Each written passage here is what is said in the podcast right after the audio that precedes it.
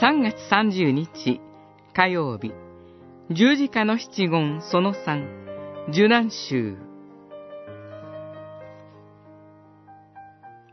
十字架上の第三の言葉。愛情。ヨハネによる福音書。19章。26節27節。イエスは母とそのそばにいる愛する弟子とを見て母に、夫人よ、ご覧なさい、あなたの子です、と言われた。それから弟子に言われた。見なさい、あなたの母です。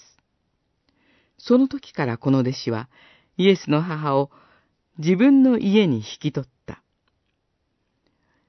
十九章、二十六節、二十七節。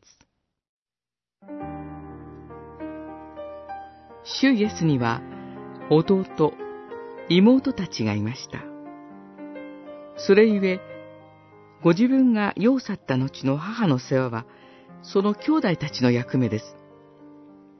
ところが、主は彼らの了解を得ることもなく、弟子のヨハネに母を託し、母マリアも主の言葉に従いました。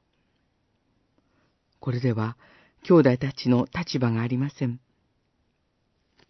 思えば、兄弟たちは当初、イエスを信じていませんでした。そればかりか、大いに悩まされてきたのです。あの男、イエスは気が変になっている、という悪い評判を受けて、身内の人たちがイエスを取り押さえに出かけたという事件もありました。さて、十字架の見苦しみの中で主は、悲しみに打ちひしがれている母の顔を見ます。何と言葉をかけたらよいでしょうか。今、母に寄り添えるのは、共に心を合わせて祈ることのできる信仰の仲間以外にはいません。気遣いに満ちた主の言葉に、マリアも、ヨハネも、胸を熱くしたことでしょう。